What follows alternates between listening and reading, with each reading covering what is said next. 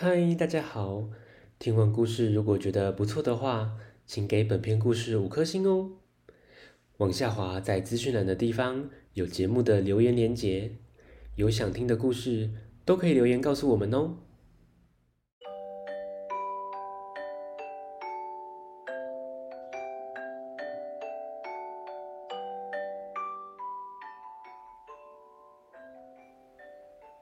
来来来，听故事！欢迎收听大肚鱼说故事。大肚鱼要分享的绘本是《小个子婆婆结冰了》，作者贝利埃，陈思莹翻译，韦博文化出版。天气不冷，也没下雪，小个子婆婆怎么会结冰，变成一座雕像，一动也不动呢？最后有没有解冻啊？我们来听故事喽。大马路的转角有一栋公寓，一楼住着一位个子小小的老婆婆。大家都叫她小个子婆婆。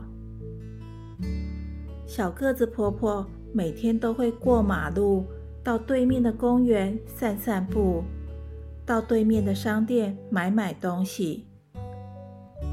小个子婆婆年纪很大了，走路走得很慢。每次要过马路时，来来往往的车子让她很害怕。所以他都会请要过马路的人能牵着他的手一起走到对面。小伙子，你可以牵着我过马路吗？小朋友，可以牵着我的手过马路吗？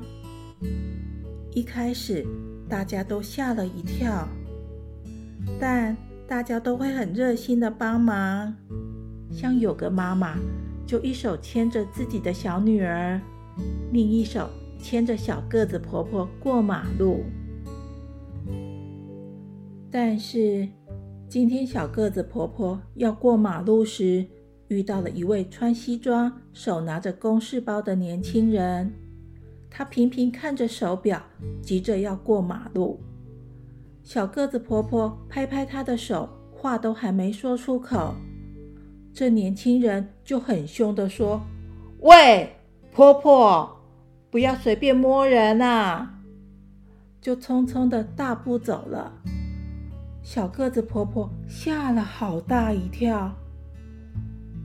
我帮忙就算了，何必这么凶呢？哎哎哎哎，我怎么动不了了？一个小时过去了。两个小时过去了，小个子婆婆就像一尊雕像，在那儿站着一动也不动。小个子婆婆内心也很着急，但浑身动弹不得。她越想越害怕。爸爸带着放学的米米和安安走路回家，遇到了小个子婆婆。他们发现小个子婆婆跟平常很不一样，不说话，不会动，得想个办法才行啊！他们三个人合力将小个子婆婆放在篮子里搬回家。妈妈看到了也很着急，要爸爸赶快去找住在三楼的医生叔叔来看看。医生叔叔拿着听诊器、耳温枪，仔细的帮小个子婆婆检查。他告诉大家，小个子婆婆好像是惊吓过度，才会变成这样。他没看过这种病例。爸爸改去找四楼的杜先生来看看。杜先生会施法术的哦。他先在小个子婆婆身上撒了一些种子后，开始念起咒语：“马尼波罗马尼蹦，马尼波罗马尼蹦，马尼波罗马尼蹦。爸爸妈妈不大相信这样就能成功，就跑去找住五楼的大学生。大学生搬来了一大叠的书，也找不到解决的办法。大家正一筹莫展时，突然住在顶楼的少一根筋大婶来串门子。他叽里呱的告诉大家，今天早上他在外面看到了有个穿西装的年轻人，很凶的跟小个子婆婆说话。哦，原来是这么一回事。米米和安安慢慢的走向小个子婆婆，跟她说：“婆婆。”以后我们陪你一起去买东西，一起去散步，这样就不会遇到讨厌的人了。请您不要再伤心了。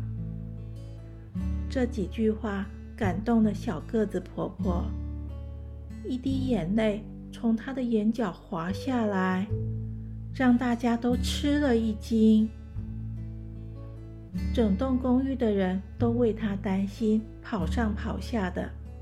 孩子们自告奋勇的要帮他，让小个子婆婆的心温暖了起来。慢慢的，她开始解冻了。小个子婆婆会动了。她害羞的小小声的跟大家说：“谢谢，有你们真。”好，听到这句话后，呀呼！大家高兴的欢呼起来。那天晚上，小个子婆婆和她的邻居好朋友在屋顶上办了一场小型的同乐会。咦，小朋友，有缘才会住在一起。左右邻居要守望相助，大家互相帮忙，互相扶持。故事结束了，下次见，拜拜。